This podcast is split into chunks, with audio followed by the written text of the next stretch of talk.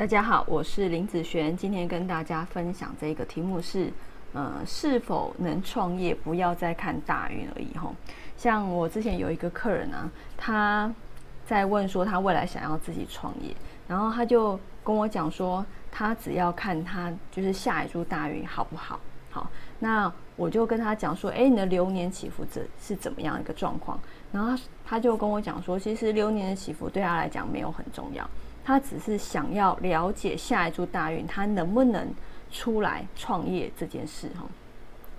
所以有时候其实你知道吗？我们的大运，我们的大运它是十年，十年一动哦。然后呢，流年，流年就是一年啊，一年动一次。然后这是大运，大运是十年动一次哈。所以其实。虽然下一个大运是不错的，下一个大运它的天干十天干是不是十个字都跑过了？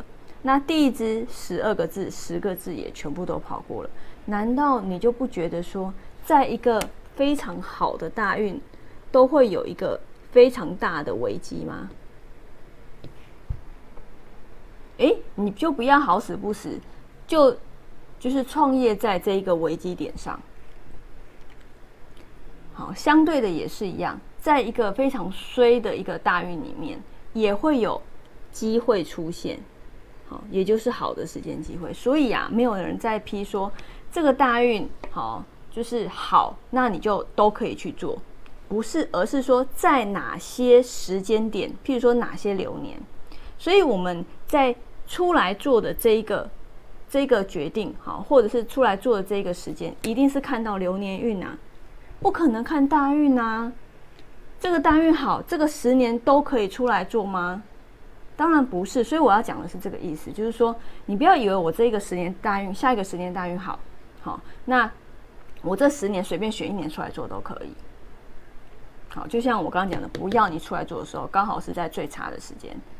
好，所以大运让我们是一个参考值，说，哎，这个大运这个部分，譬如说财运是强的。好，那我们在这个大运里去做跟钱有关系的事情的时候，它起来的机会是很大的。好，它是一个几率问题。那当然，哪一年出来才是重点，对不对？哪一年出来？好，我们在看出来的时间。譬如说，像譬如说今年出来好了，假设嘛，哈，今年出来，那我今年、明年、后年这两三年的时间，至少不能太差。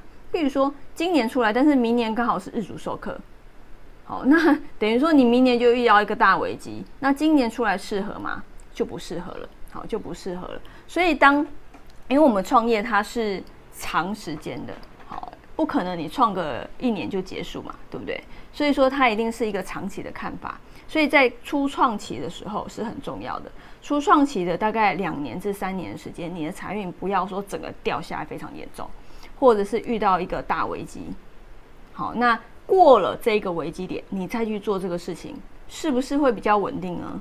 好，是不是比较稳定的？所以，如果好未来，因为很多人看八字都喜欢看创业的东西，因为我什么时候出来，我的财运的一个状况。好，所以如果你在看，你想要创业，不要只参考大运。好，这样子你可能出来时间点不对，一样很惨。好，所以一定要深入到哪一年，好，哪一年出来对你来讲会比较有利。好，那我们以上就分享到这边，下次见喽，拜拜。